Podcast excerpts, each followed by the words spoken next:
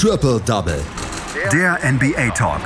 Auf meinsportpodcast.de.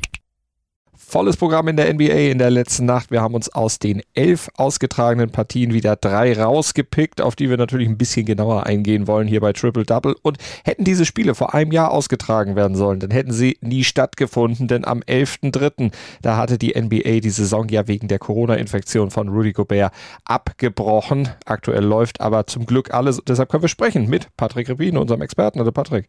Guten Morgen, Malte. Und wir sprechen zum Beispiel über das Duell der Mavs gegen die Thunder. Die Mavs unterliegen mit 108 zu 116, weil sie ohne Luka Doncic und Christoph Porzingis angetreten waren? Ja, definitiv. Ähm, das war der Gamechanger für die Dallas Mavericks. Ähm, sie haben trotzdem Moral gezeigt. Das muss man ihnen lassen. Aber ohne Luka Doncic und Christoph Porzingis, die beide geschont wurden, ähm, war es dann eben am Ende nicht äh, von Erfolg gekrönt, war ja ein Back-to-Back-Spiel und äh, da ist es dann eben auch ganz gerne mal der Fall, dass man dann die Stars äh, schont. Die Thunder, die hatten hingegen richtig Bock und haben das Spiel auch weitestgehend äh, von der ersten Minute an dominiert. Ähm, die Thunder, die trafen fünf ihrer ersten sechs Dreier und äh, konnten sich so dann bereits nach dem ersten Viertel eine durchaus komfortable Führung, nämlich 35 zu 19 holen. Und vor allem SGA, Shai Gilgis Alexander, der zeigte mit seinen 32 Punkten ordentlich, was er kann in den nächsten beiden Vierteln. Da behaupteten die Thunder ihre Führung, äh, doch im vierten Viertel bekamen die starlosen Mavs dann nochmal Bock anzugreifen, angeführt von Josh Richardson mit insgesamt 27 Punkten und Jalen Brunson mit 26, schafften sie es dann, das Spiel nochmal wirklich ordentlich spannend zu machen. Und bei noch rund zwei Minuten auf der Uhr da hatten sie die Führung der Thunder dann fast egalisiert, waren bis auf zwei Punkte dran. Aber einer, der wollte die Führung nicht mehr abgeben und am Ende den Sieg, nämlich Shai Gilgis Alexander. Der verwandelte mal eben nochmal Punkte aus dem Feld und traf sechs Freiwürfe in Folge, um den Thunder dann eben den Sieg zu holen. Al Horford, der sagte nach dem Spiel über SGA, dass er es einfach verdammt einfach aussehen lässt und ähm, seine Fähigkeiten, äh, Würfe zu kreieren, ihn sehr beeindrucken würden. Sie haben diese, diese Körbe gebraucht und ja, er hat sie ihnen gebracht und er hat ihnen dann am Ende den Sieg beschert. Und besonders beeindruckend im Spiel der Thunder waren vor allem ihre Dreier in der ersten Halbzeit. Dort trafen sie nämlich starke 71 Prozent, 10 aus 14 von Downtown.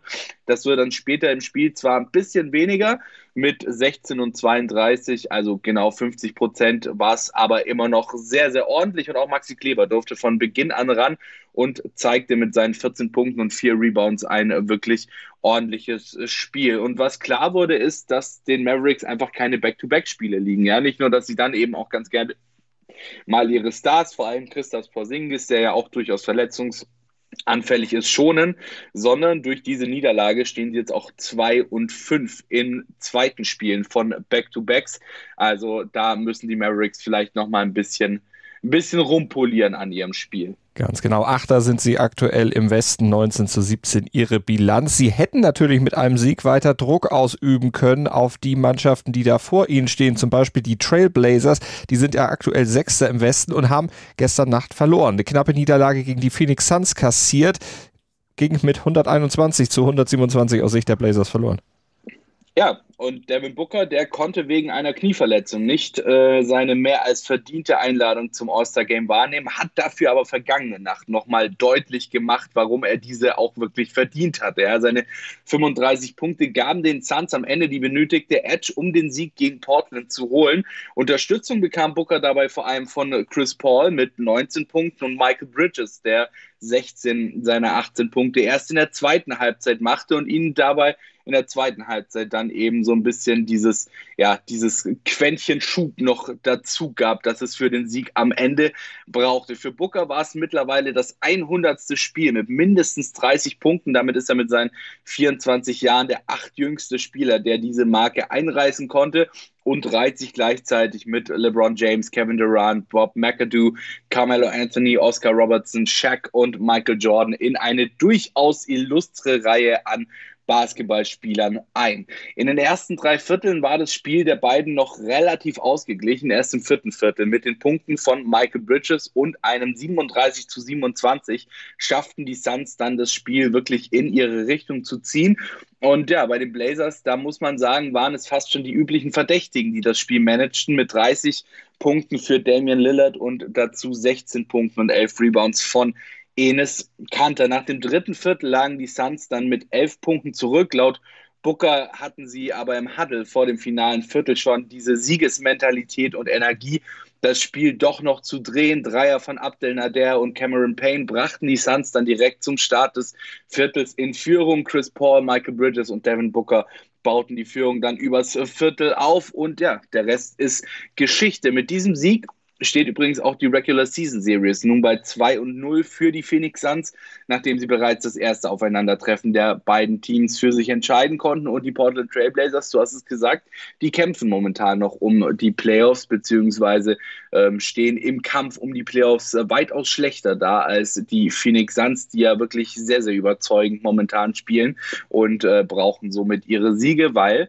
du hast es auch gesagt, es war relativ knapp äh, vergangene Nacht. Da hätten dann theoretisch die Mavs auch die Chance gehabt, da nochmal einiges am Boden gut machen zu können, hätten sie nicht verloren. Noch haben die Blazers zwei Siege Vorsprung auf die Mavs. Ja, und dann gehen wir noch in einen Bereich der Western Conference, die mit den Playoffs dann nichts zu tun haben wird und auch nichts zu tun hat. Die Rockets gegen die Kings. Die Rockets, die verloren mit 105 zu 125 und das war die 14. Niederlage in Folge für die Houston Rockets. Ja, für die Rockets läuft es derzeit eher suboptimal positiv ausgedrückt. Ähm, du hast es gesagt, 14. Niederlage jetzt in Folge für die Texaner gegen die Kings. Und ja, man merkt einfach wirklich, wie ihnen James Harden letzten Endes auch abgeht. Das soll allerdings auch nicht die Leistung der, äh, der Kings schmälern, ähm, bei denen vor allem die Starting Five eine wirklich verdammt gute Nacht hatte. Die gesamte Starting Five scorte zweistellig.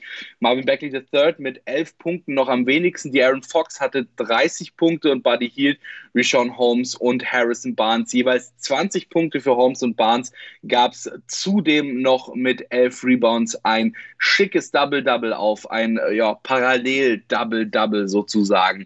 Die Rockets, die wurden von Victor Oladipos 23 Punkten angeführt, spielten eine recht kurze Rotation mit insgesamt neun Spielen Spielern, wobei Kenyon Martin von der Bank mehr Minuten sah als die drei Starter Tate, Gordon und Patton und auch Kevin Porter Jr. spielte mehr als so manch einen Starter, obwohl er von der Bank kam. Und besonders auf dem Statsheet war der Sieg für die Kings nicht unbedingt vorprogrammiert, so wie das Spiel gelaufen ist. 15 Turnover, 24 zu 41 outscored von der Bank, was eben nicht zuletzt daran liegt, dass eben ähm, zwei Spieler bei den Rockets ähm, mehr Minuten von der Bank hatten als äh, ja, drei Starter letzten Endes. Ähm, und äh, ja, ihre Starting Five, ihrer starken Starting Five ist es am Ende zu verdanken, dass es nochmal gut gegangen ist. Die ohnehin geschwächten Rockets, die ohne John Wall, PJ Tucker waren mussten, haben zudem auch noch Eric Gordon im dritten Viertel an eine Leistenzerrung verloren, nachdem er die letzten beiden Spiele wegen einer Knieverletzung gefehlt hat. Und zumindest einer der drei Spieler wird wohl auch nicht mehr zurückkehren. Ja, PJ Tucker so Coach Steven Silas sei informiert worden, dass sie ihn traden möchten und äh, zusammen mit seinem Agenten und dem Spieler sei auch ein Einverständnis erzielt worden, dass er nicht mehr beim Team ist ab sofort. Also ähm, PJ Tucker werden wir wohl nicht mehr im Rockets Dress sehen. Also, aber wir werden jetzt noch die Ergebnisse, die übrigen Ergebnisse des gestrigen Spieltags uns angucken. Pistons gegen Hornets 102 zu 105, Celtics gegen Nets 109 zu 121, Hawks gegen Raptors 121 zu 120, da wird es also ganz eng. Magic gegen Heat 103 zu 111, 76ers gegen die Bulls 127 zu 105, deutlich genauso wie das Duell der Knicks gegen die Bucks, da gewinnen die Bucks mit 134 zu 101, Timberwolves, die demontieren die Pelicans mit 135 zu 105. Ja, über die Mavs haben wir gesprochen. Die Warriors, die unterliegen den Clippers mit 104 zu 130. Das waren die Spiele der letzten Nacht in der NBA. Drei haben wir uns ausführlich angeguckt mit Patrick Rebin, unserem Experten. Vielen Dank, Patrick. Sehr gerne. Triple Double. Der NBA Talk. Auf meinsportpodcast.de.